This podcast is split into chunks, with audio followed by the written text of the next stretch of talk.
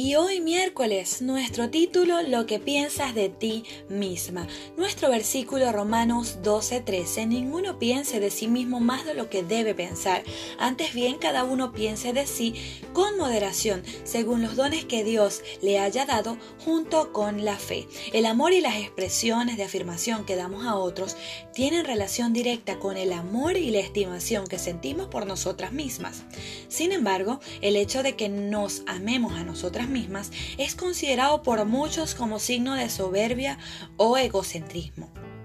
Con esa forma de ver las cosas negamos nuestra individualidad y nos criticamos y juzgamos sin compasión.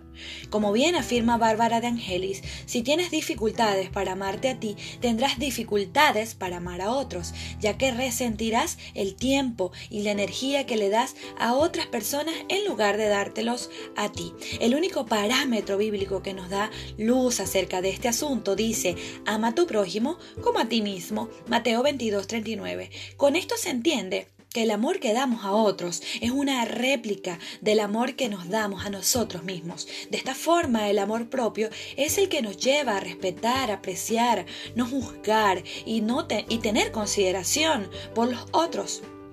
Ahora bien, ninguno piense de sí mismo más de lo que debe pensar. Como en todo, el justo equilibrio es la clave. Para la mujer cristiana, el amor propio tiene que ver con su condición de hija de Dios.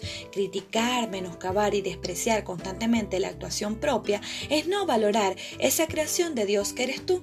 Aplicando ese reserva a ti misma, con certeza se lo aplicarás a los demás. Amiga, quererte a ti misma es también nutrir tu cuerpo con alimentos sanos vigilar apropiadamente las avenidas del alma, es decir, tener cuidado con lo que entra por tus oídos, tus ojos y tu boca.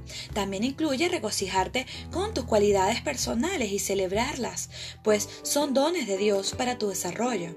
Para que logres un sentido de valor personal sano y equilibrado, es importante que revises tu concepto de lo que significa ser mujer a la luz de la Biblia. Aprendas a autocriticarte sin descalificarte.